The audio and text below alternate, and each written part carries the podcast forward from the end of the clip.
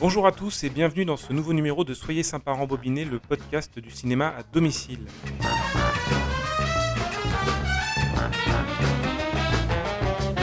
Bonjour Jérôme. Bonjour Sylvain.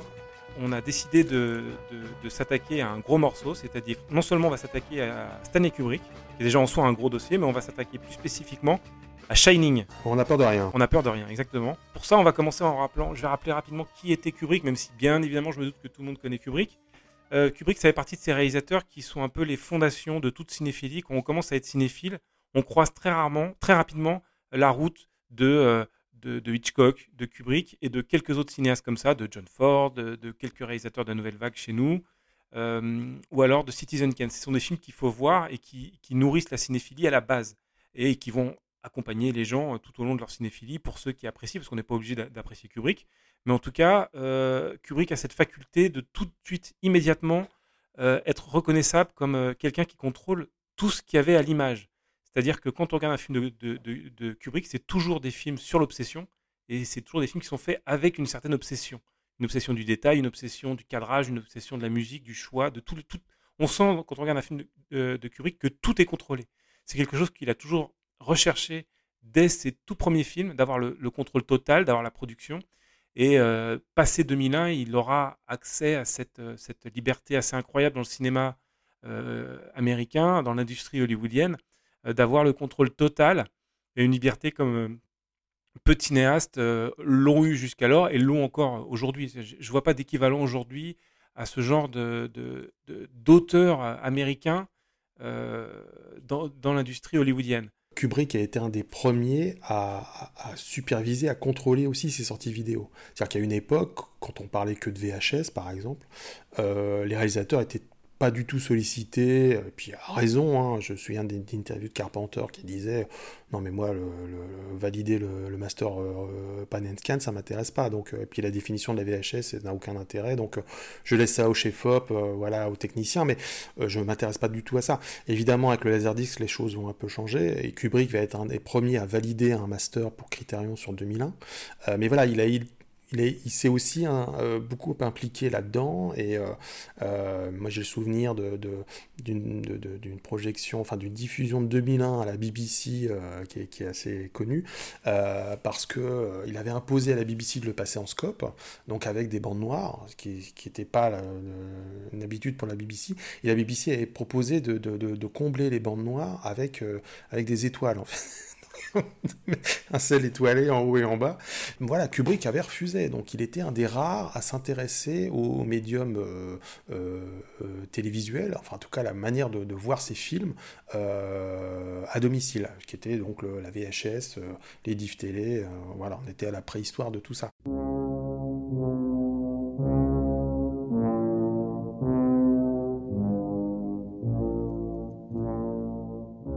Shining, c'est un film qui va être tourné sur une période d'un an, ce qui est déjà extraordinaire. Le, tournage commence en mai 78 et finit en avril 79.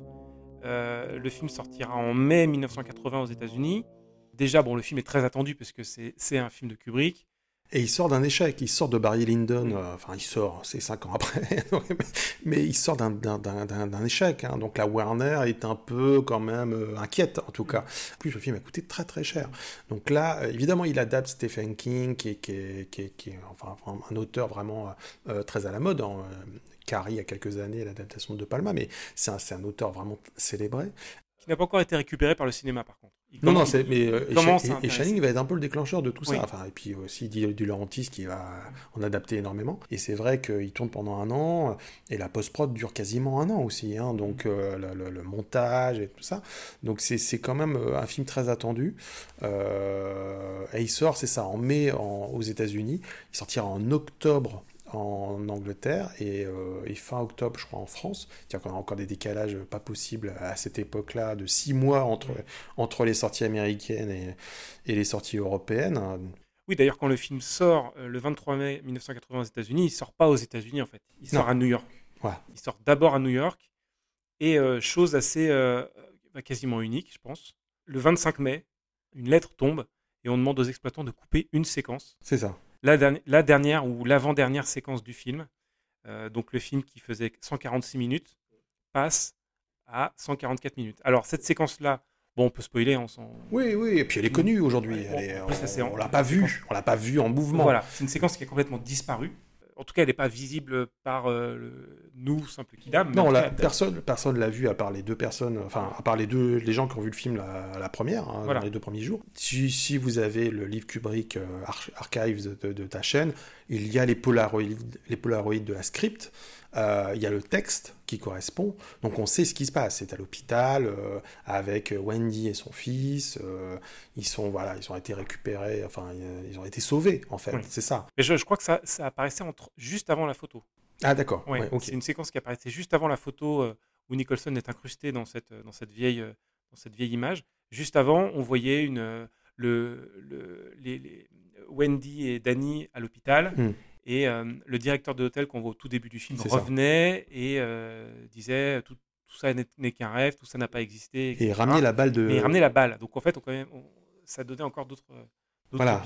alors, pour être pour tout à fait honnête, il y, a, quand même d'autres cinéastes qui, qui, qui, vont faire ce genre de choses, sauter. Enfin, sa monteuse me l'avait raconté. Euh, je, je, crois que c'est sur.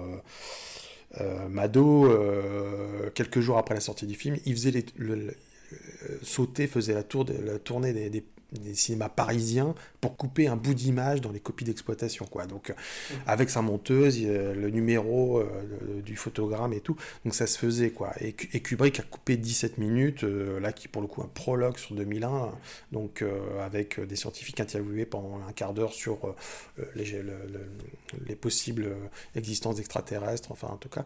Donc, voilà, tout ça, a été coupé quelques, quelques jours après la sortie de 2001, parce que le film était déjà assez long.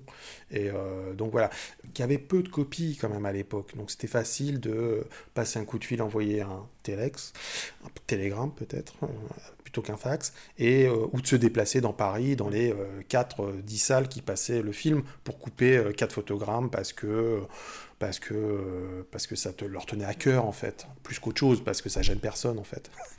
voilà. Mais cette histoire de déjà de premier montage qui se transforme au bout de deux jours ou trois jours en, en deuxième montage, plus un tournage qui est fait en studio, on l'a pas dit, mais qui va s'étaler sur un an. Euh, et on va parler du making of, mais on a des images du tournage et on voit que en fait Kubrick c'est quelqu'un qui, contrôle tout, mais qui parallèlement à ça euh, laisse une part d'improvisation assez énorme sur ce tournage.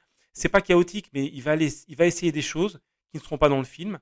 Euh, enfin, il n'arrive pas avec un, storyboard et on dit on fait ça et on ne bouge pas ça. C'est pas aussi rigide que ça. Oui, et puis, il, y a, quand même, euh, il tient compte de l'accueil du public. C'est-à-dire que sur 2001, il coupe 17 minutes parce qu'on lui dit que bon, c'est pas très, très. Et puis il, va dans les salles quand même. Donc, euh, et je pense que on peut, euh, voilà, il est sur Shining, il, a, il, s'est peut-être dit les retours que finalement, il va aller mieux. Il faut terminer le film à un moment et il faut pas prolonger à, l'extrême. Donc il y, a quand même, on a toujours l'impression de Kubrick qui vit dans son manoir près de Londres, coupé du monde. Mais en fait, c'est l'inverse. Il a passé plus de temps euh, à, s'occuper de ses films, de leur, vie après leur tournage et à contrôler tout, qu'à tourner des films. En fait, moi, il y a un livre qui est sorti il n'y a pas longtemps que j'ai commencé à lire sur euh, Kubrick, producteur de ses films.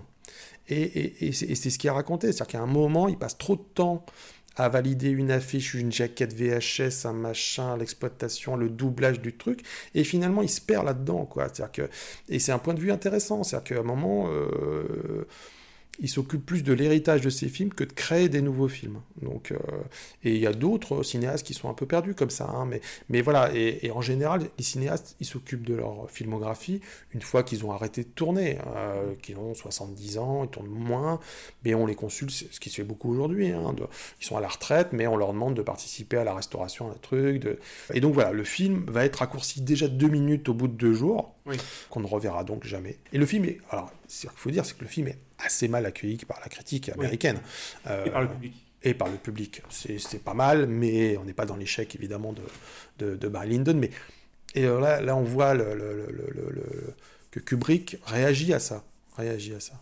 Il va décider donc de reprendre le montage pour la version européenne, euh, passant de 146 puis 144 à 119 minutes. Et c'est la version que nous, on va voir, en fait, pendant, mais des décennies. Oui. C'est-à-dire que la version américaine, euh, on va la voir très tardivement. J'ai retrouvé les, les- les dates en fait.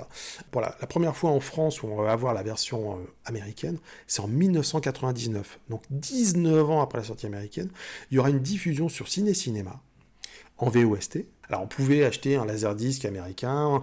En 99, on peut acheter un DVD américain avec cette version longue, mais elle n'est pas exploitée en France, quoi. Et aujourd'hui, elle est sortie en vidéo en France en 2019, donc 40 ans après sa sortie. Il faut, faut se remettre dans le contexte. Voilà. Si on voulait voir la version longue de Shining, fallait- il fallait, aller dans- vers le- l'import, où donc cette première diffusion en 99 qui était passée inaperçue. Il y avait des, des- des montages alternatifs de pas mal de films hein, à l'époque, mais qui étaient quand même, il fallait faire un bel effort pour pouvoir les voir. Quelles sont les différences euh, Il y a donc il y a beaucoup de scènes supprimées. C'est parfois des petits moments de vie. C'est, je crois qu'il y a 19 séquences coupées, si je suis 18 ou 19. Wendy et Danny qui regardent la télé, Wendy qui fait la cuisine, euh, euh, beaucoup de, de séquences avec euh, Dick, le, le personnage interprété par Scatman Oui. Crothers. Oui. Lui, il y a tout un pan de, assez, assez, rébarbatif, je trouve, hein, personnellement, où il sait qu'il doit aller aider, aider Danny et la famille, et Wendy, dans cette maison, et donc il va essayer de revenir, et donc il appelle des gens, etc. C'est ça. C'est pas toujours très pertinent. Les deux différences majeures, c'est une scène au début, où, euh, en gros, euh, lorsque Danny est tombé, euh, est, est tombé, est tombé dans les pommes, là, on, il, est réveillé dans son lit, et il y a une pédiatre qui s'occupe de lui. Oui, on n'est pas à l'hôtel là, on est encore pas- non, non, dans le. Et il y a une conversation entre le, le pédiatre, qui est peut-être le médecin de famille, qui, qui- qui va, qui, va, qui va discuter. On va comprendre l'alcoolisme de Jack, qu'il a été violent, voire un peu plus. Enfin, il y a un Ouais. truc un peu, un peu bizarre. Et puis l'autre séquence un peu majeure, c'est euh, la toute fin, que Wendy, euh, avant est perdue dans l'hôtel, Ouais. euh, pendant que Jack et, et Danny euh, sont dans le labyrinthe. Ouais. Et là, elle va tomber sur une vision fantastique, purement Oui. fantastique. C'est la seule fois du film où elle, où elle voit les fantômes Oui. du, du, de- du- de l'hôtel Overlook en fait. Oui. Donc c'est vraiment, euh, c'est c'est la seule fois de voilà. Il y a aussi des scènes avec euh, où Nicholson au petit déjeuner explique à Wendy qu'il a l'impression de une grosse, au-delà du déjà vu, d'être déjà là, d'être déjà, déjà venu. On va l'entendre en VF. On en reparle juste après. Le jour de notre arrivée ici, tout ça m'a paru terrifiant. J'ai eu le coup de foudre au premier regard. Quand je me suis présenté pour mon engagement, j'ai eu l'impression d'y être déjà venu avant. Bon, on a tous eu un sentiment de déjà vu, mais là c'était insensé. C'était presque comme si je savais ce que j'allais trouver au tournant de chaque couloir. Ce qui est surprenant là, donc cette VF, c'est euh, c'est Jean-Louis Trintignant évidemment. hein. C'est la VF qu'on connaît. c'est la VF qu'on connaît. Ce qui veut dire que euh, c'est une VF supervisée par Michel Deville parce que, parce que Kubrick faisait appel à des réalisateurs euh, étrangers pour superviser les doublages. Donc c'est Trintignant qui double. Et, donc la version longue américaine existe dans, ce doublage, dans son doublage français. Ça veut dire que le, le doublage a été fait sur la version de 144 minutes C'est ça. Avant d'être exploité à 119 minutes en France. C'est ça. Donc on peut, on peut, on peut imaginer que le choix de, de- de remonter le film s'est fait assez tardivement, parce qu'il n'y a pas de raison de doubler l'intégralité du film euh, si c'est pour l'exploiter une version plus courte. Donc c'est assez, assez hallucinant, et, euh, et aujourd'hui c'est ça, ça qui est exploité. Et c'est ça qu'on peut regretter, c'est que depuis la sortie de l'UHD euh, du film en 2019, et euh, une petite ressortie en salle, parce que moi je l'ai revu en salle, euh, en France, enfin en Europe même, et même partout, on ne peut voir que la version américaine. C'est-à-dire que la version europé- européenne est en train de disparaître euh, petit à petit, sans doute aidé par le fait que les doublages existent dans les versions intégrales et pas à trous. Euh, et ça, c'est vraiment un regret parce que moi j'aime beaucoup la version euh, longue en fait, même si je suis d'accord avec toi, euh, avec Scatman, c'est pas très très intéressant, mais il y a d'autres scènes quand même qui, qui, nourrissent le film. Mais c'est dommage, enfin, on a tous connu cette version européenne et qu'elle disparaisse. Moi, je, suis pas. Il y a un côté un peu décevant dans tout ça. C'est-à-dire que ça, moi, j'a- j'aime beaucoup les montages alternatifs, mais il faut que toutes les versions soient là, quoi. Ce qui est, euh, il n'y en a pas une au, détriment de l'autre.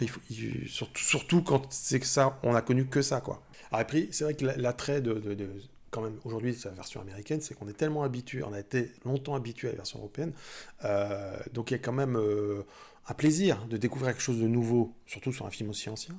Euh, même si après, euh, plus on la voit, plus on a des réserves, en fait, je pense. Mm. Mais sur la première fois, on, a quand même, il y, a une énergie qui se dégage de ah, j'avais pas vu ces scènes-là, mais euh, Wendy, donc elle voit des, elle voit des squelettes là, euh, alors que normalement dans le film, elle voit rien du tout, quoi. Donc, donc c'est, voilà, je garde un enthousiasme quand même pour cette version-là, mais j'ai le regret qu'elle que l'autre ait disparu. en tout cas, est vouée à disparaître, mais on ne sait jamais. Hein, Et surtout que là, il y a une question qui se pose, parce que là, là, on sera pas d'accord, mais après, c'est les sensibilités, savoir quelle est la meilleure version objectivement, on a le droit de se demander quelle version Kubrick préférait. Et moi, j'étais persuadé, parce que moi, j'étais persuadé que euh, la version européenne était la version entre guillemets director's cut ou définitive, on pourrait. Ou définitive. Euh, J'ai entendu ça à plusieurs reprises. J'ai du mal à croire que la que qu'ils se disent avec la Warner, ok, on va essayer de gagner une séquence, donc je vais je vais couper pour euh, pour rentabiliser. Ça, ça, me paraît pas crédible. Mais en tout cas, de manière plus pragmatique. J'ai ouvert plusieurs, plusieurs livres sur le sujet, le, le livre de Michel Simon, d'autres ouvrages, euh, le Tachen. À aucun moment, euh, on trouve une trace nous indiquant quelle est la bonne version. C'est-à-dire que Simon parle même pas en fait. Non. Euh, il, évoque, je crois qu'il évoque même pas la version américaine. Non, il n'évoque pas la version américaine. Mais peut-être qu'à ce moment-là, il n'a pas vu la version américaine, parce que je sais qu'il allait tourner, il allait, il allait tourner, enfin, il allait faire ses interviews sur le tournage. Donc peut-être qu'il a fait l'interview avant même la sortie, euh, il est allé en mai ou juin, avant même la sortie de cette version-là. Après, c'est vrai qu'à l'époque, c'était compliqué de voir d'autres montages, on n'avait pas de... Oui. Enfin, je, comprends très bien, mais c'est vrai que c'est dommage parce qu'on n'a pas, on pas cette info. Euh, et, c'est ça qui est important, c'est que euh, quand on s'est dit qu'on allait faire euh, Shining et, parler de Kubrick, et moi la première chose que je me suis dit, dit c'est c'est super parce qu'on va pouvoir dire je ne sais pas en fait. Mm. C'est-à-dire qu'il y a tellement de légendes, légendes urbaines autour de, et d'affirmations techniques, et on va en parler après sur les formats, mais autour de Kubrick, on est dans les légendes urbaines quoi. Et les, les gens véhiculent des choses. Et en fait, il y a plein de trucs qu'on ne sait pas. quoi. Après, j'ai juste un regret aussi sur, euh, euh, sur, ce, sur cette version, enfin sur, sur le, le, master qui fait référence aujourd'hui, la Resto 4K, qui est magnifique. Hein. C'est la disparition du logo euh, Warner du début des années 80. c'est les, alors là, on est à la radio, donc vous n'avez pas la couleur, mais, mais c'est les trois barres inclinées de, de, et c'est créé par Soul Bass. Moi, j'aime beaucoup. Rouge, blanc et noir? Non, non, c'est blanc. Là, c'est blanc sur fond rouge. Euh, mais il y avait sûrement des variantes. Hein. Euh, mais en tout cas, sur, euh, sur Shining, c'était comme ça. quoi. Et je regrette la disparition de ça. Aujourd'hui, on a un logo Warner avec le W, le B, le fond avec des nuages, qui est très connu. quoi.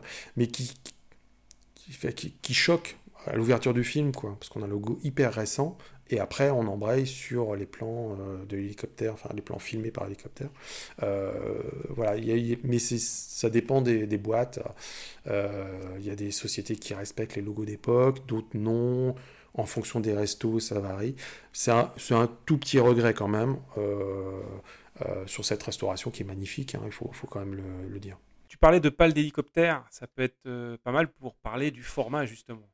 Alors évidemment, euh, quand on, parle de, la scène d'ouverture, euh, enfin le générique d'ouverture de, Shining, on, est dans des plans filmés par hélicoptère, et qui dit plan filmé par hélicoptère dit ombre d'hélicoptère, un des fameux mythes autour euh, une erreur commise par Kubrick. C'est-à-dire que voilà, donc je résume, c'est filmé par hélicoptère, et dans la version, si on voit le film en 1.33, on voit l'ombre de l'hélicoptère pendant quelques, quelques images, euh, une ou deux secondes peut-être, euh, mais on les voit en bas de l'écran, euh, juste avant d'arriver sur la, la coccinelle de, Jack Torrance.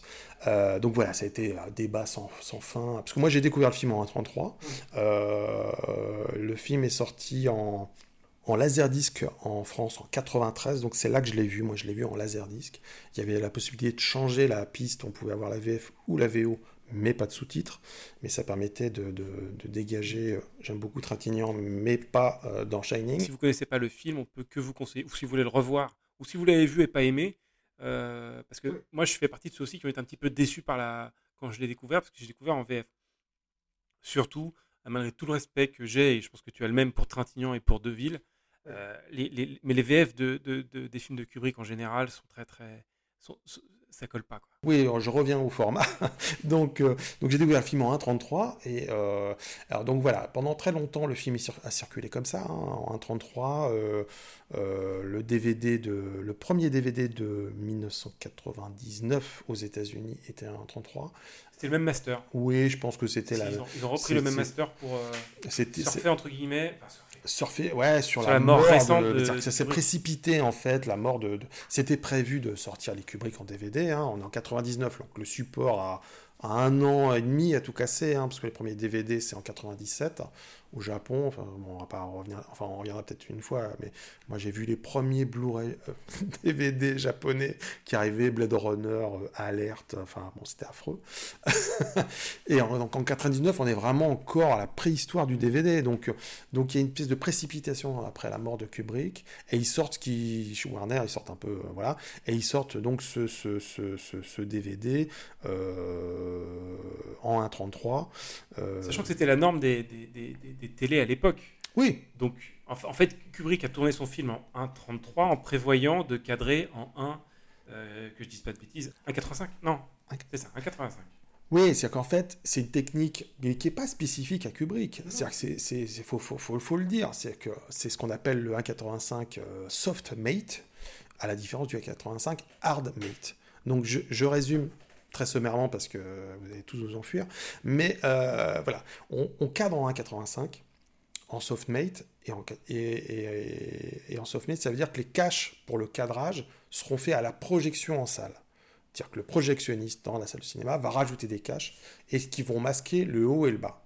À la différence du 1.85 hardmate, où là, euh, le cadrage se fait à la, à la prise de vue.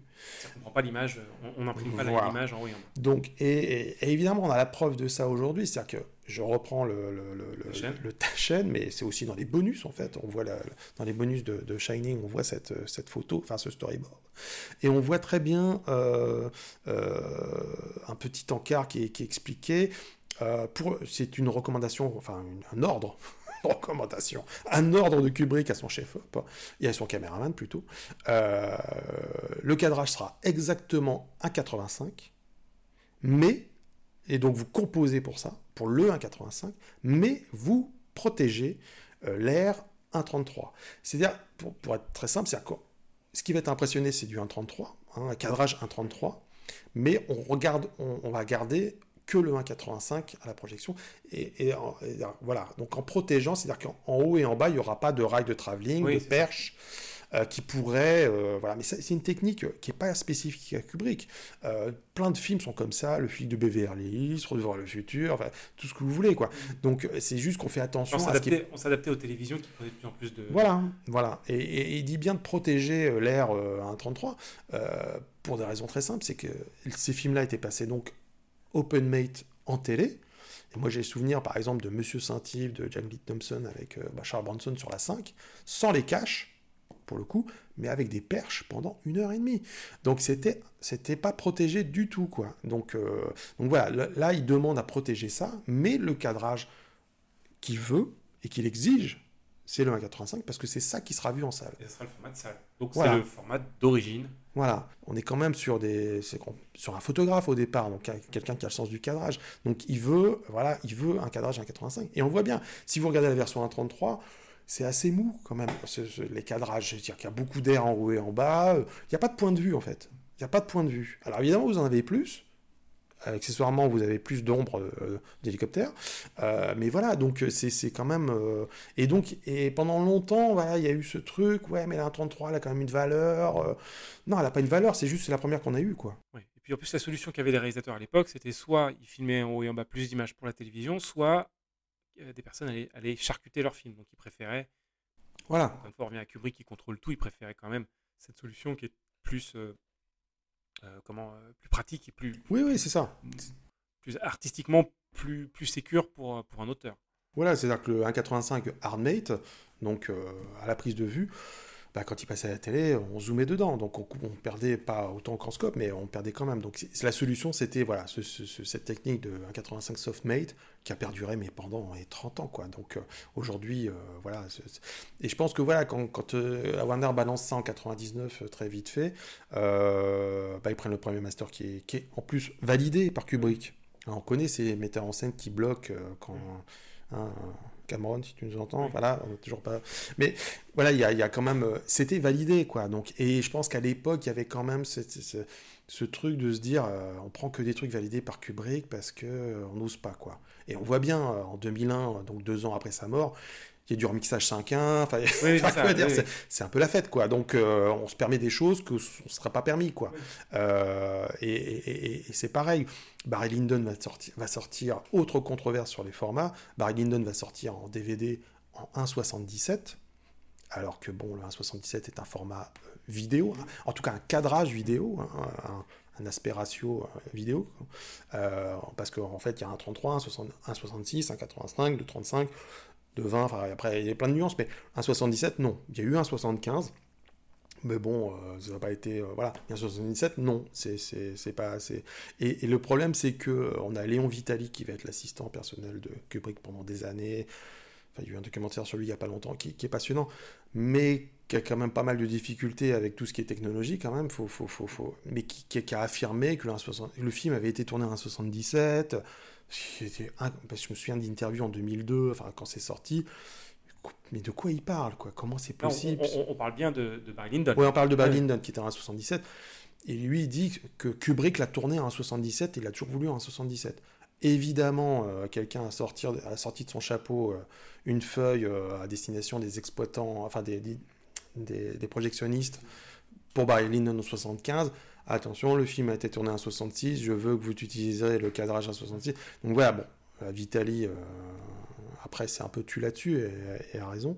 Euh, donc voilà, c'était quand même. euh, c'est compliqué les formats chez Kubrick, et c'est vrai que Shining n'est pas en 1.85, euh, en DVD ou en, UA en UHD, il Oui, est même, en même- 1.77. même aujourd'hui, en fait, il y a eu cette volonté au début de respecter les volontés de l'auteur. Ça se marquait.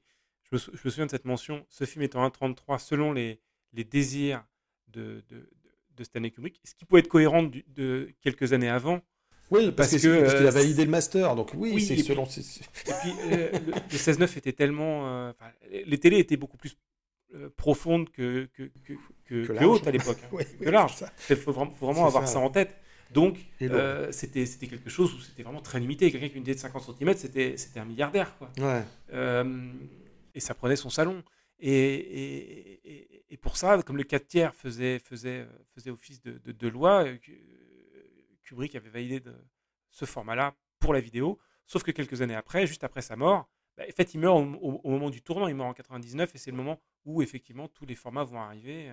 Oui, oui, oui. Et puis, euh, même Cameron a validé des Oui. master pan and scan. Donc, est-ce que, c'est, est-ce que ça veut dire Non, qu'il faut non, au- faire- au, au bout d'un moment, c'est c'est ridicule. Et Ça on, ridicule. On, on revient vers le format sale. Euh, est le mais c'est vrai qu'on définitif. peut regretter que ce soit un, Shining soit un 1,77 plutôt qu'un 85, même si la différence est quand même minime. hein. Oui, non, non. Faut, faut, faut pas. euh, Non, non, Faut pas exagérer, un quoi. 33 et un 85, c'est énorme. Ouais, entre un. 77 et un 85, c'est assez subtil.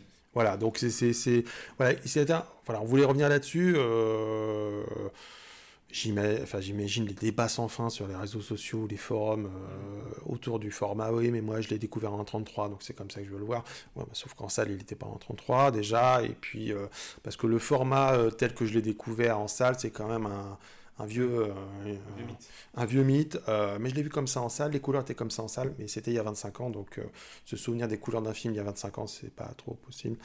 Surtout que en plus, depuis, vous l'avez vu 4-5 fois à la télé, et c'est plutôt ça, euh, le- le- le- la multiplication de la, de la- de la vision sur- en télé qui, qui imprime dans notre esprit, je pense. hein. Enfin, tu seras peut-être pas d'accord, mais qui, forme un peu, et c'est vrai qu'aujourd'hui, quand on restaure des films avec des étalonnages complètement différents, euh, la première question que je me pose, c'est est-ce que moi, mon idée de l'étalonnage du film, elle n'est pas faussée par des diffs sur TF1, la 5 et, euh, et un laserdisc et, euh, pff, Donc j'ai quand même un moment de recul sur... Alors il peut y avoir des mauvais étalonnages aujourd'hui, hein, il y en a, hein, Mm. euh, clairement.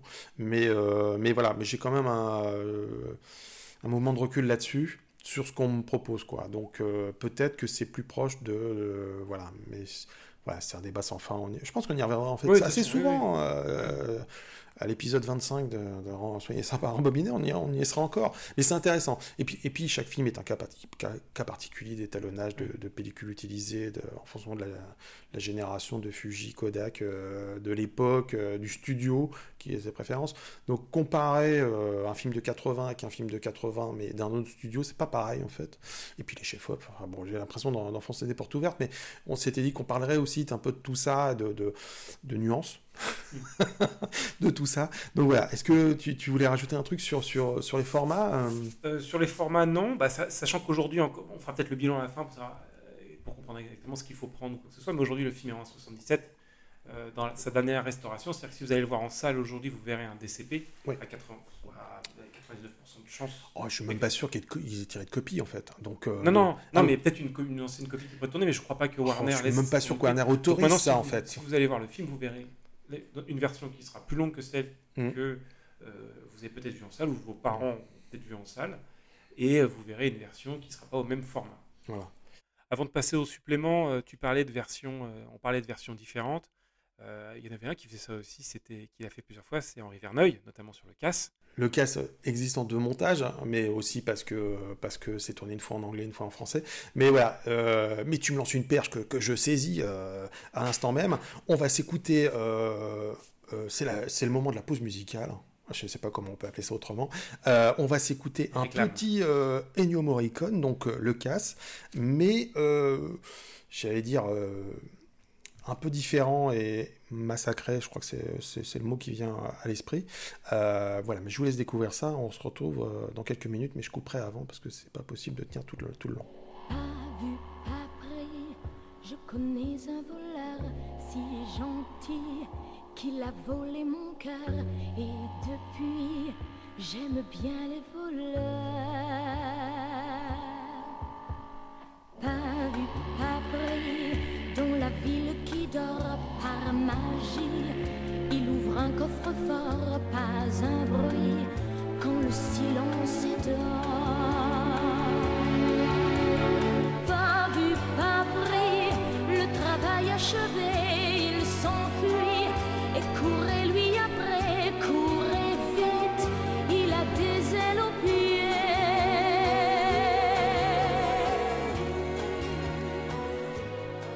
Voilà, arrêtons ça tout de suite parce que c'est, je crois que j'ai les oreilles qui saignent. Euh, donc c'est euh, Donc c'est Mireille Mathieu qui... Voilà. qui euh, toujours dans les bons coups. Oui, oui, alors je sais qu'elle a fait aussi une version française d'un d'un James Bond, hein, je sais plus lequel, parce que je suis pas un grand spécialiste de James Bond, mais... Donc jetez-moi des pierres, mais... Mais voilà, c'était l'époque, voilà, on a où euh, alors, j'adore Henri Verneuil, mais question goûts musicaux, je suis moins fan parce qu'il avait pris déjà euh, Dalida pour le clan des Siciliens. Euh, là, on est quand même sur donc Mireille Mathieu. Bon, voilà, c'est un peu classique et je trouve que bon, Massacre New Morricone, c'est pas mal. Euh, voilà, vous l'avez entendu une fois, ça sera la dernière, euh, c'est plutôt pas mal. Oui, c'est pas une musique qui était faite pour, euh, pour le. Alors, elle n'est pas dans le film, pas dans le film. mais elle est, elle, elle, lit- elle servait à la promo en fait. On est clairement là-dedans. Et Dalida pour le clan des Siciliens, c'est la même chose. Oui, il y avait les choses de la vie aussi, qu'il y avait une musique qui était faite par, euh, par, Il y avait- les oui, acteurs. c'est ça, ouais. Donc il y a, il y a- il y a- mais là c'est autre chose parce que c'est Michel Piccoli et, euh, Romy et Schneider. Romy Schneider qui chantent. La chanson est magnifique, Oui. paroles de Dabadi, euh, co-scénariste. Et je crois euh, Dabadi a expliqué que c'était Sauté qui avait refusé que la chanson soit utilisée en générique de fin. Donc elle a failli être dans le film. Oui. Donc on, on- on- Revenons à Kubrick. revenons, Revenons euh, à Shining. Voilà, revenons à Shining et euh, à une chose assez inhabituelle euh, pour Kubrick, qui est, qui est quand même le culte du secret, c'est qu'il existe un making-of sur le tournage de Shining. C'est un, making-of qui est réalisé par Vivienne Kubrick, donc la fille de Stanley Kubrick, euh, qui, est, euh, qui est intéressant parce que euh, déjà on voit, on voit Kubrick au travail et on voit, comme je le disais tout à l'heure, ce tâtonnement. Kubrick cherchait des scènes et cherchait exactement ce qu'il veut. Et on le voit réécrire à la machine. On le voit écrire. réécrire. Et, et on, on- on le voit aussi, je sais, je sais plus comment ça vient, mais la fameuse scène où, euh, où, euh, où Jack est, est filmé en, en, Ouais. en- en contre-plongée euh, quand il est enfermé dans le, dans le, dans le réfrigérateur, Mhm. enfin dans, dans la salle, dans la salle froide.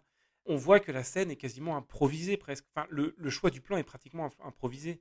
Donc c'est assez, euh, c'est assez. Et puis bricolé, parce que c'est vraiment Kubrick qui est allongé par terre. Enfin, on, on, sent qu'il y avait quand même cette patte-là. C'est peut-être l'avantage d'avoir quelqu'un qui est proche du réalisateur, qui a non seulement parce que c'est Kubrick, mais aussi parce que je pense que quand on regarde un making-of et quand la personne qui filme le making-of est là une journée ou est là sur plusieurs semaines ou alors fait partie des proches ou c'est quelqu'un de l'équipe, bah, à chaque fois, ça, donne une vision un peu différente et, et une, intimité différente. Et là, on a beaucoup d'intimité entre Vivienne, Vivienne, Kubrick qui se fait chambrer par, par Jack Nicholson. donc, je trouve que c'est un, un, making-of assez remarquable. Et puis en plus, il n'y a pas que les côtés positifs. C'est pas carte postale du tout. Oui, parce que j'ai le souvenir de, parce qu'il y a des interviews aussi hein, qui sont filmées par euh, donc mais c'est pas elle qui pose les questions mais euh, mais, mais, Viviane Kubrick filme et euh, on voit chez les Duval sous tension, quoi, clairement, quoi. Et, on voit aussi Scadman Brothers, euh, l'alarme en larmes parce que c'est la fin du tournage et tout ça. Euh, euh, quand tu disais, oui, elle a suivi Vivienne Kubrick, elle a 18 ans à l'époque, hein, elle a suivi le tournage, oui, il y a 136 boîtes 16 mm au départ. Donc c'est le, les rushs, c'est ça quoi. on va aboutir à une version de 35 minutes.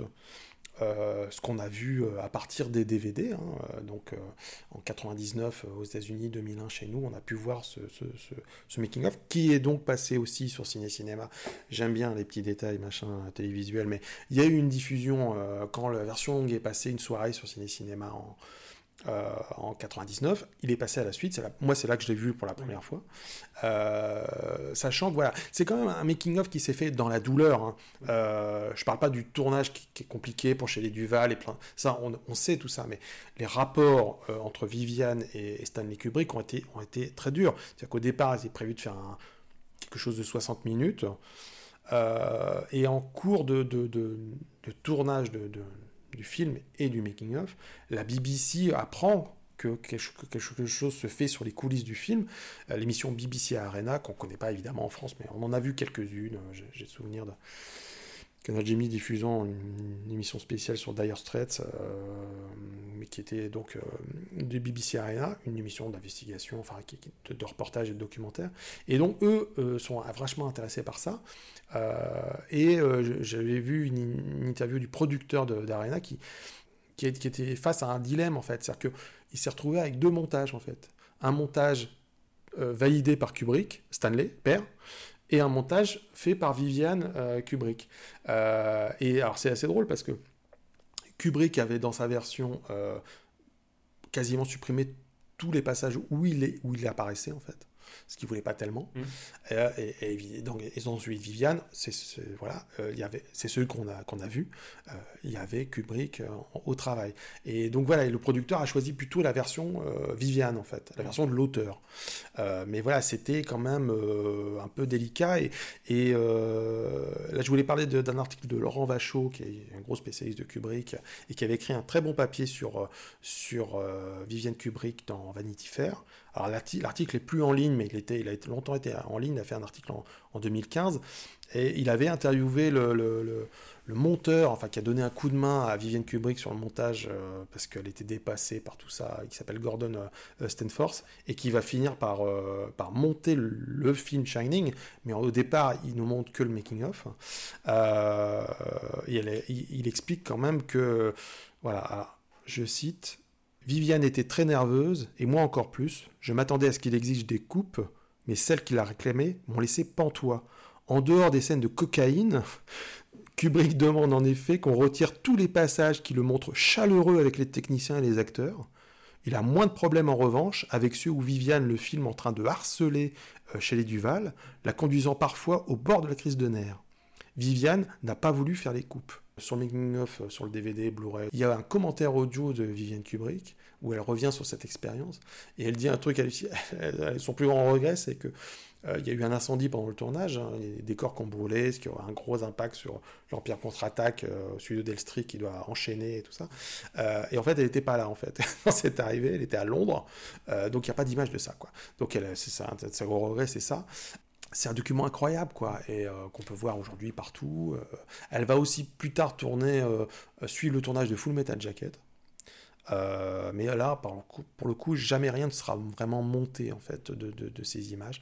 Euh, même si pendant l'expo Kubrick, qui est passé à la Cinémathèque et qui a fait un peu le tour du monde, cette expo itinérante, il y avait des moniteurs avec une boucle de 8-9 minutes dans mes souvenirs, j'avais regardé avec beaucoup d'attention. On voit quelques images dans les bonus, mais making of vraiment monté, non quoi. En tout cas, il reste encore des choses à découvrir et cacher sur, euh, sur le, cinéma de Kubrick. Euh, tu as d'autres documentaires comme ça qui, qui viennent en tête sur, le, sur, sur, sur Kubrick? Alors, déjà, sur, euh, sur Shining en, particulier. La Warner a aussi euh, utilisé certaines images qui sont pas dans le montage de making-of pour la promo, en fait. Ils envoyaient aux chaînes de télé des, images de tournage. Et, moi, j'en avais retrouvé à, une époque où on voyait, il y a un moment, bah, la scène où euh, où Jack Torrance est avec sa hache et, l'utilise contre la porte de l'appartement pour rentrer dedans. Et dans le film, on voyait la, caméra panoter, quoi, euh, suivant le mouvement de hache de, de, de, de, Jack.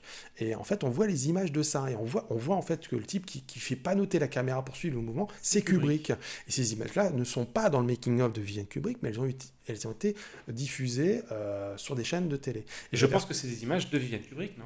Oui, bien sûr, mais, c'est des rushs. Euh, et je me souviens d'avoir contacté alors Lee, Lee Unkrich, c'est un réalisateur de Toy Story 3 et de Coco, euh, donc un, réalisateur de chez Pixar qui est un gros gros fan de, de, euh, de, Shining. Et il a un blog qui s'appelle The Overlook Hotel où il parle de, de tout ce qui a inspiré euh, ou influencé, enfin ce que, ce que Shining a influencé. Et je lui envoie un mail, je me souviens en 2018, voilà, j'ai ces images-là, pour moi, elles sont inédites, elles sont pas dans le making-of de, de Vivienne. Quoi. Donc au départ, il est un peu dubitatif, euh, il me répond ouais, bon, ouais, voilà. Et je lui envoie le truc, et, après il été fou, quoi. C'était très drôle. Donc on a, on a conversé un petit peu là-dessus, quoi, et, euh, il était fou de voir des images euh, inédites, quoi, de, du tournage. Il y, a, quelques scènes, après on les voit en train de, regarder des. Parce qu'il y avait un combo sur le plateau, en 80, c'est hyper rare d'avoir des combos, quoi, même si c'est. Mais c'est encore très peu utilisé. Donc là, on les voit en train de, revoir une scène avec Shelley Duval. Donc ça, c'était vraiment intéressant. Et je finis sur Lynn euh, qui, euh, qui, a 2-3 ans, a lancé euh, l'écriture d'un livre, en fait, sur, sur, sur, Shining, sur le tournage de Shining, et il a confié ça à, G.W. Rinsler. Alors, si vous avez les making-of de Star Wars 1, 2, 3, les making-of d'Alien qui sont sortis en France, ou Aliens, il a aussi fait Planète des singes, mais qui n'est pas sorti chez nous. Euh, c'est lui qui écrit ça.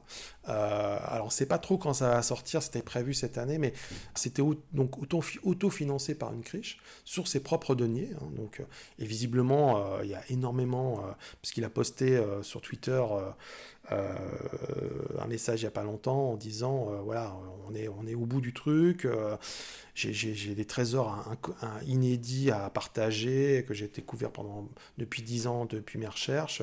Je me souviens du, du DVD de, de Ice White Shut où il y avait justement un, module de 20 ou 25 minutes sur tous les projets inédits de Kubrick avec des photos, des, documents, dont le fameux Napoléon, bien sûr, euh, qui, était, qui était assez intéressant, qui reste, qui reste, très scolaire comme approche.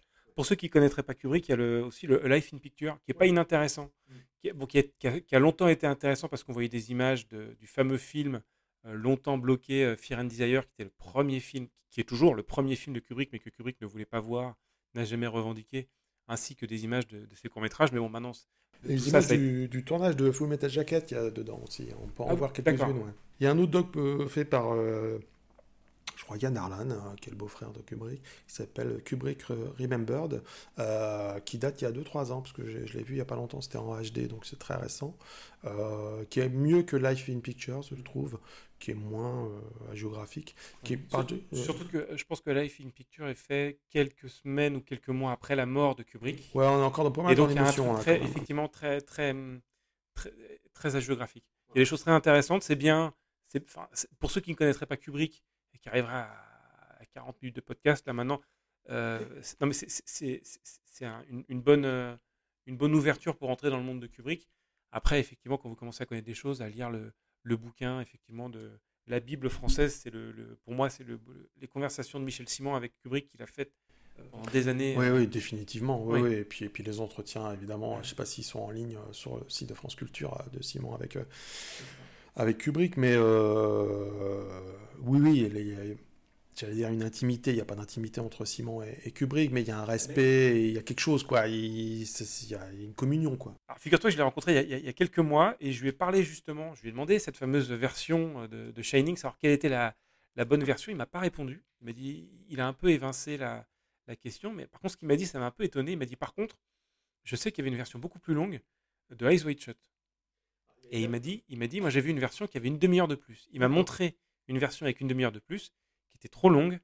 Il me dit c'est bête, il aurait coupé un quart d'heure, le film aurait été parfait. Là, il est juste génial. Mm. Mais il y a encore des scènes qui existent, etc. Donc de quoi encore lancer des... ici des rumeurs ou des choses Je vous garantis que j'ai entendu ça. Mais en tout cas, voilà, il y, a... il y avait quand même une complicité entre Simon et, euh, et, Kubrick qui faisait que Kubrick allait lui montrer des, des montages non finis de ses films c'est très rare parce que Kubrick euh, verrouille un peu tout. Euh. Alors je sais plus si euh, elle est encore exploitée, mais quand le film est sorti aux États-Unis, je parle de Eyes Wide Shut, quand il est sorti aux États-Unis, le film était c'était une version censurée, validée par Kubrick, mais vraiment vraiment validée. C'est-à-dire que quand même il y avait trop de plans de plans nichons, on va dire. il y avait des masques en fait, des, des, des caches, des silhouettes. Qui... C'est vachement bien fait. en Europe, on n'a pas vu cette version. Hein, on a la version voilà euh, on voyait tout quoi. Euh, mais cette version a été la première version sortie aux États-Unis et en DVD, il y a eu un DVD comme ça. Où je suis pas sûr que le Blu-ray soit, ça m'étonnerait que le Blu-ray soit comme ça aujourd'hui. Euh, mais c'est un montage alternatif. Enfin, c'est le même montage, ça veut dire que mais avec des choses masquées par. On avait rajouté des personnages virtuels pour cacher des scènes d'orgie. Une espèce de silhouette noire en chinoise, on va dire, mais en contre en contre-jour. Euh, j'ai déjà vu quelques captures de ce truc, c'est assez particulier, quoi. Euh, pour voilà, pour, pour, que le film soit pas interdit euh, de soit pas classé X, NC17 pardon. J'ai regardé un peu le prix des films de Kubrick qui coûtaient très très très cher et qui rapportaient pas toujours beaucoup d'argent, en tout cas pas immédiatement, mais sur la sur la lancée, ils, ils ont toujours été exploités, donc c'était un investissement entre guillemets intéressant pour Warner au-delà de l'image de marque. Mais figure-toi que pour euh, Eyes Wide Shut, j'ai regardé le prix, le budget du film, 65 millions de dollars, et à peu près le prix de euh, Jurassic Park, qui est 63 millions. Les, deux, les deux sont, un peu, sont très proches. Donc euh, c'est quand même assez étonnant de se dire qu'un film comme Eyes Wide Shut, qui n'a pas beaucoup d'effets spéciaux, mm. voilà, qui est un film de studio en plus, a coûté le même prix que Jurassic Park, Ouais, là, c'est la, durée, c'est la durée de tournage qui coûte cher. Hein, bien sûr. C'est, ça. Et puis mobiliser euh, le couple Kidman Cruise pendant un an euh, à un certain coût, euh, tiens, qui tourne pas. Enfin, il a, il, Cruise, il a un trou dans sa filmo, quoi. Oui, bien sûr, clairement. Et une rupture aussi, parce qu'après, il fera plus les mêmes films. Alors, je voudrais quand même, on, termine sur un truc hallucinant, parce que on apprend des choses tous les jours hein, sur, sur le, patrimoine et l'histoire des films c'est en, 2018 euh, l'apparition, mais sortie de nulle part sur YouTube, euh, d'un reportage japonais, en fait, de Roche, euh, d'une émission japonaise. alors, je, je, resitue le, type s'appelle Yoon Ichi Yaoi. et en fait, il, visite les studios d'Elstree alors que Kubrick est en pleine post-production de, Shining. Euh, et il vient pour enquêter sur des activités paranormales qui ont, qui ont soi-disant, eu lieu sur le tournage après euh, des accidents et l'incendie dont on a déjà parlé. Euh, donc voilà, il prépare une émission là-dessus. depuis plusieurs années, lui, il fait des émissions sur le paranormal à la télévision japonaise.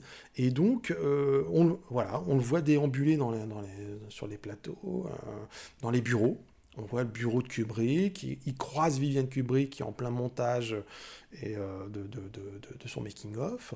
Euh, donc voilà, et, et un, il, a visité avec un responsable de la Warner. Euh, voilà, c'est hyper détendu, limite naïf. Et à un moment, il téléphone, et à l'autre bout du fil, il y a Stanley Kubrick. Donc, euh, il discute pendant plusieurs minutes avec Kubrick. on apprendra par la suite que Kubrick est en fait euh, deux bureaux plus loin, mais il n'a pas envie d'être filmé, donc ils font ça uniquement au téléphone. Et l'ambiance est tellement détendue que le, journaliste, enfin en tout cas le spécialiste du paranormal, pose des questions assez hallucinantes à, à Kubrick Simon a sans doute jamais posé, c'est euh, mais comment, euh, comment, vous, comment vous pouvez m'expliquer la fin de 2001 et, Kubrick lui répond très gentiment, euh, très détendu, très chaleureux, et lui explique même la fin de, de Shining, le plan, enfin pourquoi, pourquoi on est sur, sur, sur, sur Jack Nicholson dans le passé, donc voilà. Et, et, et Kubrick lui répond bah, en fait, euh, le personnage de Jack Torrance fait partie de l'histoire de l'hôtel, euh, comme, lorsqu'il parle aux toilettes avec le gardien, là, Grady. Euh, j'ai essayé d'évoquer une espèce de cercle sans fin, une espèce de cercle de réincarnation diabolique. Ah, voilà, vous me posez la question, donc je vous réponds, mais bon, j'aurais préféré que ça reste en suspens, que les, gens cherchent par eux-mêmes, mais, mais voilà, donc c'était un document assez incroyable parce que ce sont des roches qui ont été retrouvé, enfin qui avait été copié pour quelqu'un, et, euh, donc ça se retrouve là sur le net. Euh, c'est assez surprenant. Euh, je vous mettrai le lien dans, la description de la vidéo. Ça, vaut le coup si vous. En plus, il y a des transcripts qui existent, donc je vous mettrai peut-être le lien aussi.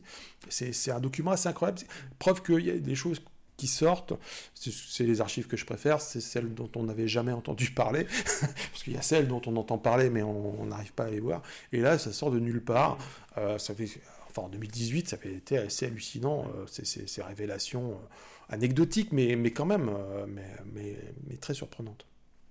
Il y a un autre documentaire qu'on n'a pas évoqué, moi je suis pas très fan hein, pour tout te dire, c'est Room 237. Alors moi non plus je suis pas très fan, mais vas-y vas-y. Non, ben, c'est un documentaire de Rodney Asher qui est sorti en 2012 et qui va faire un peu le, qui avait fait le tour des festivals chez nous. Je me souviens, il passait beaucoup. Je pense qu'il était passé à Cannes, puis après à la reprise, à l'étrange. Gros buzz, hein, gros buzz. Ouais, ouais, Et en fait, euh, sous couvert, enfin, ce qui promettait, c'est des vérités ou en tout cas des analyses inédites du film. Euh. et en fait, c'est plus une sorte de catalogue de d'analyse de, de frics, d'analyse en fait euh, comment un peu touchante d'une certaine manière parce que c'est spontané, mais qu'on pourrait presque qualifier de complotiste entre guillemets. parce que... Ah, mais je suis plus que d'accord. C'est-à-dire que ça vire au complotisme quand on commence à dire que Kubrick a, tourné l'atterrissage de, de, oui, c'est ça, sur la Lune et tout ça, bon, qui, qui, est très rigolo. Hein. Moi, ça me fait toujours rire cette anecdote. Et puis il y a le film de William Carell, Opération Lune, euh, qui, qui, est passionnant. Et, euh, mais, il faut savoir que c'est faux, quand même. Enfin, et, puis c'est évident, mais Là, on vient dans, au complotisme. Et, je trouve qu'il y a des théories très. Enfin, pas des théories, mais des choses très intéressantes sur les, déplacements des personnages qui rentrent, ils rentrent par un endroit, qui sortent. Et ça, c'est vraiment intéressant. Le fait que la machine à écrire change de couleur, des choses comme ça. Donc, il y, a des choses pertinentes. Après, le Minotaur euh, sur la fiche du ski, des trucs.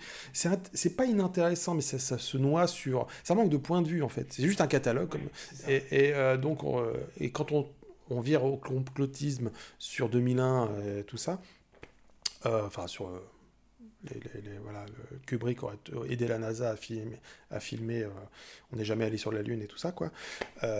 non, c'est vraiment, c'est horrible, quoi. C'est horrible. Et c'est bien trop long. Ah, mais je trouve, que ça fait partie d'une certaine, comment, d'un dilettantisme de l'analyse qu'on peut trouver par ailleurs c'est de dire que le, film se suffit à lui-même. On n'a pas besoin d'aller justement ouvrir des livres, euh, vérifier ces, choses. Et effectivement, si on veut dire que euh, Ice White Shut est une ode à, je sais pas, à Mickey et Tintin, on peut finir par le trouver finalement en, en, entendant les choses, mais ça reste un petit peu fermé. Il faut aussi parler de. On n'a pas parlé d'un essai vidéo que j'aime beaucoup sur euh, archive.org euh, qui s'appelle Home Video Philosophy, A Case Study, Study of Shining. C'est un Italien qui a fait ça en 2008 et qui compare en fait les, les, différents masters vidéo de, de, euh, de Shining.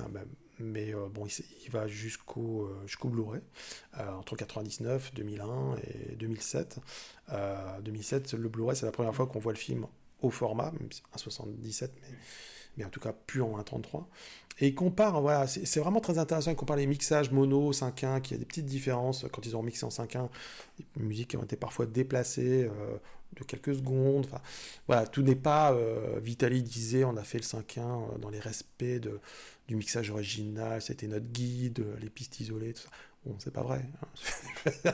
je veux dire, mais, c'est normal. euh, C'est c'est pas. euh, Et, et- puis voilà. Et donc il parle aussi que le générique, euh, l'apparition du nom de Jack Nicholson, de Shining, c'est pas tout à fait la même police parfois, euh, parce que. euh, euh, je, je, rentre du charabia technique, mais au départ on a des fonds neutres, c'est-à-dire qui ça, et après on incruste. Enfin, et donc quand on restaure les films, si on a les fonds neutres, c'est bien de partir de ça parce qu'on on évite une génération, mais on génère à nouveau les synthés, enfin les, les noms qui apparaissent. Donc il peut y avoir parfois des décalages.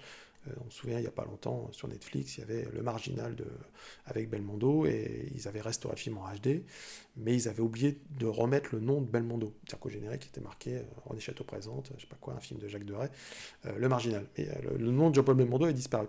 Un oubli, quoi. Et, euh, mais ils étaient partis des fonds neutres, c'est-à-dire que c'est c'est donc les images sans le générique, euh, parce que ça s'est truqué normalement. Et donc voilà, c'est des petites erreurs. Donc cette étude est vachement bien, euh, c'est vachement, c'est hyper pointu hein, quand même, Euh, mais il, voilà, il décèle quelques différences qui sont pas, qui sont pas inintéressantes, notamment sur les mixages sonores. Eh ben, très bien, je pense qu'on a fait un tour, on va pas dire qu'on a fait le tour, mais on a fait au moins un tour d'un pan la carrière de Kubrick. Ouais, puis, ce qui était bien, c'est qu'on s'était dit qu'on c'était bien de concentrer. On, s'était concentré euh, euh, sur, un cinéaste, hein, Terry Gilliam. Là, on se concentre sur plutôt un film. Euh, voilà, sa vie, sa vie en vidéo ou en, en télé, tout ce qu'on veut. Après la sortie en salle, c'était intéressant de revenir sur un film qui a, vécu plusieurs vies, quoi, entre VHS, DVD, Blu-ray et aujourd'hui UHD, qui est qui est, quasiment un disque parfait, quoi. Donc, euh, donc voilà, je trouve que c'était intéressant de s'attarder sur un seul film et comment ben, on l'a vu euh, vivre aussi pendant euh, 30, 30, 35, 40 ans euh, en vidéo. C'est pas négligeable et surtout ça montre aussi comment ces films-là ont pris de l'importance. Enfin, la valeur des films s'est révélée. la vidéo n'était pas un- euh, quelque chose de très prestigieux dans l'époque de la VHS. hein. Clairement, pour les studios, c'était bon, voilà, hein, on les sort, mais c'est pas très intéressant. Et avec le DVD, le Blu-ray, il y a quand même une prise de conscience, notamment en restaurant les films, hein, parce que ça a beaucoup de valeur euh, financière. Mais voilà, de, célébrer, d'ajouter des bonus, des trucs comme ça. Euh, voilà, il y a une prise de conscience euh, de tout le monde, hein, pas que chez Warner. Voilà, donc de, voir ça et, et, l'évolution de Shining à, à travers les décennies en, en vidéo. Euh, Moi, je reverrai jamais le DVD de Shining. Enfin, je- je- je- c'est pas possible, quoi. C'est pas possible. Alors que quand c'est sorti, c'est c'est formidable. Donc, voilà. On on n'a pas, par- on n'a pas parlé de la suite, euh, en tout cas la- l'adaptation de Doctor Sleep, qui est euh, la suite 20 ans ou 25 ou 30 ans après, faite par Mike Flanagan. Euh, juste un petit mot, euh, le- je sais que c'était... je- Moi, je, je tiens quand même à en parler un petit peu parce que moi, j'ai j'ai- j'ai une toute petite anecdote.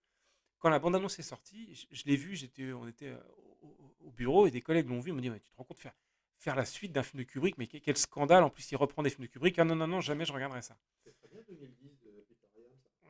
Oui, non, mais- oui, bien sûr, bien sûr.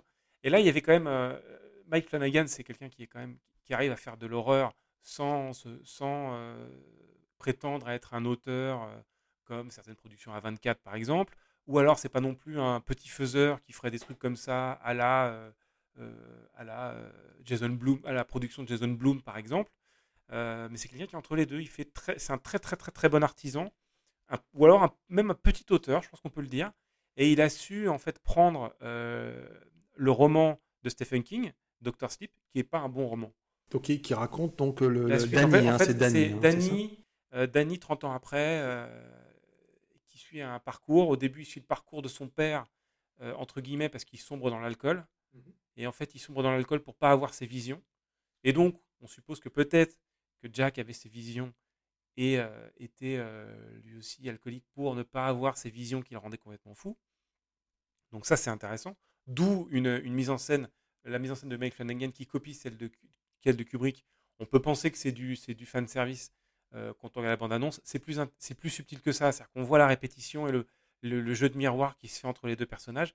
Et puis après, il va prendre le, la position du personnage interprété par Scatman Crothers. C'est-à-dire qu'il va aider une jeune fille, une, une jeune enfant qui, elle, a le Shining et euh, est, est mise en danger par d'autres personnes qui veulent prendre son pouvoir. Le livre est vraiment commence bien et vraiment très mauvais Et le film arrive à, à, modeler tout ça. On sait que, on n'a pas dit, mais on sait que Stephen King a détesté le, le, le, film de Kubrick. Il y a plein de différences, notamment la fin. Il n'y a pas de labyrinthe, en fait. à, la fin, dans le, dans le, dans le livre, l'hôtel explose. C'est ça. Et à la fin du film Doctor Sleep, pareil, je, je, spoil, pardon, mais il fait exploser ça. Donc il reprend la bonne fin pour ne pas reprendre celle du bouquin qui est très mauvaise. Donc en fait, il fait un mix entre l'héritage de Kubrick qu'il adore et l'héritage de, Stephen King qu'il adore. Et il arrive vraiment à s'en sortir et à faire un produit hybride qui s'en tire bien. Voilà. il existe pour, pour en Blu-ray dans, les, dans deux montages, une version de 2h30 et une version de 3h. J'ai pas vu la version de, 3, de 2h30, j'ai vu que la version de 3h. Qui, qui date d'après de, la sortie. Oui, c'est ça. Oui, voilà. En fait, c'est un, cas, plus simple. Voilà, c'est un cas plus simple, c'est que euh, je pense que les studios exigeaient quand même un film qui soit relativement court pour pouvoir faire un certain nombre de, séances. Et il a eu le droit de faire un, film euh, pour le DVD. Il est, il, est, il est très sur le montage. Il y a un truc très intéressant dans le cinéma de Flanagan sur le montage, sur l'art du montage, vraiment. Et donc, ces films sont souvent proposés en des versions un peu plus longues. Euh, dans les versions alternatives. Et là, c'est le cas, il y a les deux. Donc, il y a la version cinéma et la version euh, euh, Director's Cut, qui est beaucoup, qui, est vraiment fluide. Et quand on a lu le livre, on se rend compte qu'il a vraiment enlevé tous les pans qui étaient problématiques dans, le, dans le livre et il s'en tire vraiment bien. Et, voilà, donc je, je, comptais en parler un instant juste parce que sinon on va nous dire qu'on ne sait pas de quoi on parle, mais euh, euh, Stephen King a aussi produit une mini-série, Shining, euh, avec Steven Weber dans le rôle principal, qui évidemment n'arrive pas à la cheville de Nicholson. Hein, c'est un, des gros soucis de la mini-série qui est donc très très proche du, roman de, King, c'est que Weber est un peu fade hein, en fait. Donc c'est un vrai souci quoi. Mais puis c'est la mini-série des 90, bon, c'est pas, pas beaucoup d'ambition visuelle pour le coup, euh, mais c'est vrai que, que, King avait détesté le Kubrick, avait euh, visiblement interdiction de sa part de critiquer le film en fait. Il allait juste dire que j'aime pas, mais pas pourquoi. Mais ces personnages l'ont fait, c'est-à-dire qu'on croise souvent dans ses livres. Dans Outsider, il y a un personnage, un personnage cinéphile qui est pareil, qui est, qui est symptomatique des derniers livres de, de, de, Stephen King, c'est-à-dire que le début peut être très bien, il y a une très bonne idée, et puis on a 300 ou 400 pages qui meublent un petit peu et qui vont nulle part c'est mon avis personnel, à part quelques chefs-d'œuvre qu'il a pu écrire. Donc euh, voilà, Shining est un film euh, hyper important et, euh, et voilà, à la différence d'autres, parfois de classiques ou qui n'ont pas toujours été très bien traités en vidéo pour des raisons diverses et variées.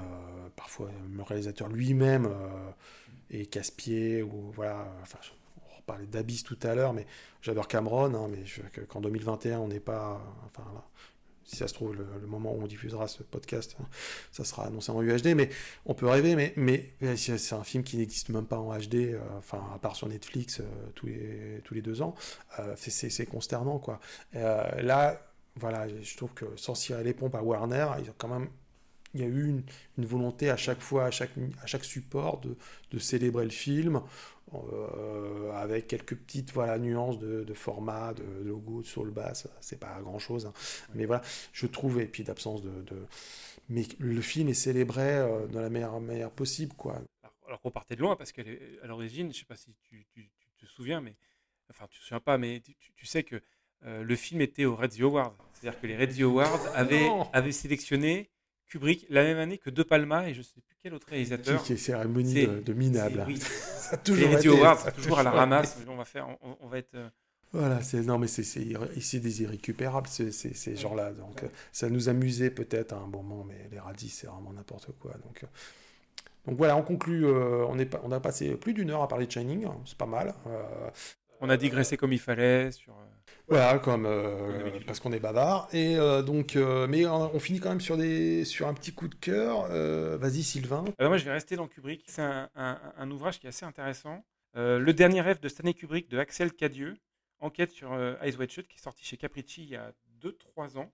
En fait, c'est Axel Cadieux a été aussi obsessionnel que Stanley Kubrick. Il est allé chercher la parole de toutes les personnes qui ont travaillé sur le film pour avoir des anecdotes, le plus d'anecdotes possible et essayer d'avoir euh, le, plus de renseignements et d'infos sur ce film.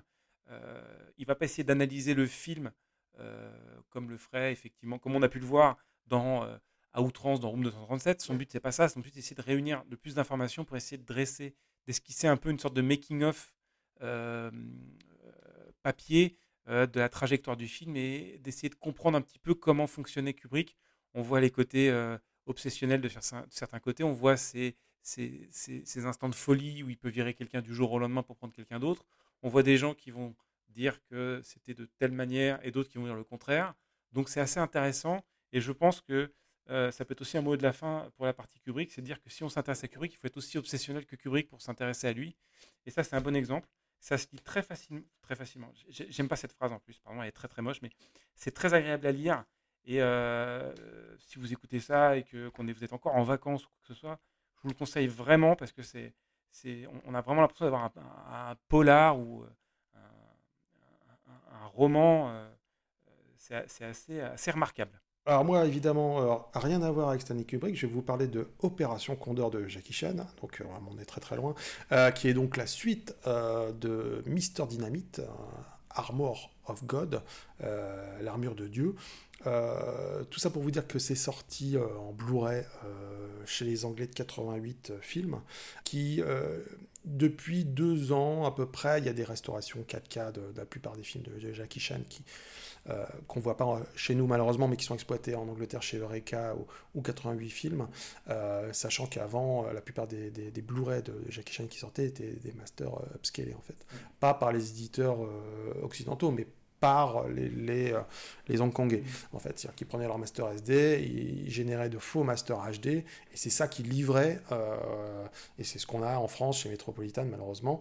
Donc voilà. Donc euh, là, c'est sont des vrais restos. Oui, depuis quelques années, en fait, on a vraiment un regain d'intérêt depuis 4-5 ans pour le cinéma de Hong Kong avec des vraies restaurations enfin et des choses. C'est compliqué la restauration chez eux. Oui, oui, maintenant, ça se fait ah avec bah, euh, l'image retrouvée à Bologne, qui restaure des, des, des, Bruce Lee, mais aussi voilà d'autres choses. Donc euh, la conservation n'était pas, c'est pas, pas la même mentalité euh, à Hong Kong, même au Japon, hein, clairement.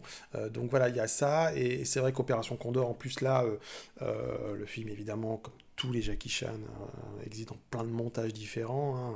Je me souvenir de souvenir de, Big Brother en français, mais qui s'appelle Miracles euh, en anglais, qui, qui, donc fait deux heures dans sa version normale, complète, qui faisait 1h20 chez René Château. Avec un fameux plan séquence coupé en deux. Trop long. voilà, les, les, les, plaisirs, les plaisirs des années 80 où on voyait des trucs un peu étranges et on comprenait pas toujours pourquoi. Donc, euh, mais après on découvert, ah, il manque 40 minutes quand même. Donc, euh, donc voilà, tout ça pour dire qu'Opération Condor existe dans une version euh, deux là pour le coup, c'est resté en deux à partir du négatif. Et en plus, c'est une version plus, plus longue, c'est-à-dire qu'il y avait un montage euh, réputé long de, des Japonais, parce que les Japonais ont souvent eu accès à des montages plus longs pour leur marché que le marché hongkongais. Enfin, c'est une habitude, enfin, tu, tu sais mm. ça comme moi. Euh, et là, ils ont, en restaurant négatif, trouvé une version encore plus longue euh, qui fait euh, voilà, encore 10 minutes de plus. bon, c'est un peu moumou hein, pour le coup, mais plus on en met, parfois plus c'est. Voilà, ça casse un peu le rythme.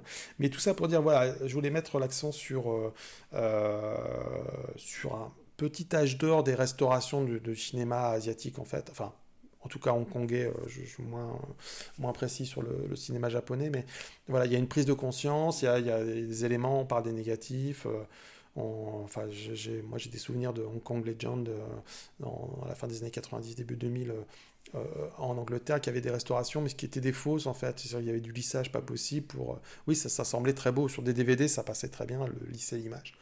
Euh, ce qui est plus possible aujourd'hui. Et là, il y a du grain, c'est magnifique. En plus, Opéra contre son Condor est un film très spectaculaire dans la filmographie de, de Jackie Chan. et je me suis souvenu qu'il y en a eu un troisième après, c'est vrai. il y a Chinese Zodiac, qui, est, qui, est, donc Opération Condor, enfin, qui est Armor of God 3, qui est, qui est affreux hein, dans souvenirs. Euh, mais Opération Condor est, un, un, excellent Jackie Chan. Voilà, le seul euh, regret, c'est que ce soit pas exploité chez nous. Quoi. Euh, donc là, c'est en, en cantonais ou mandarin, comme vous voulez, au choix, avec des sous-titres anglais.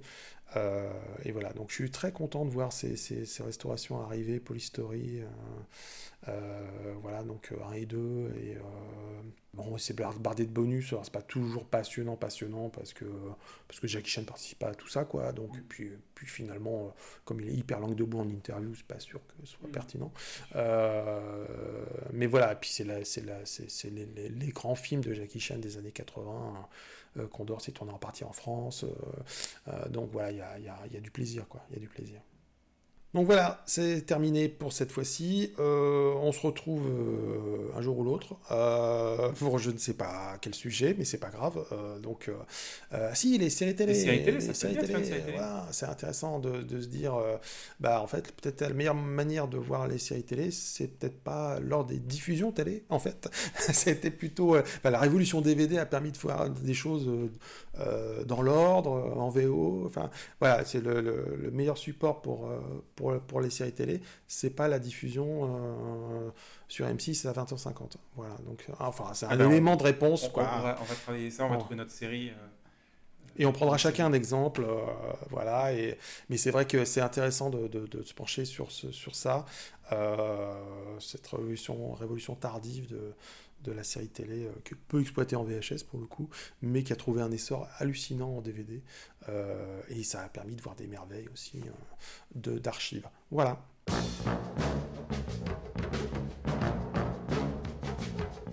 Eh ben, merci beaucoup Jérôme. Merci à toi Sylvain.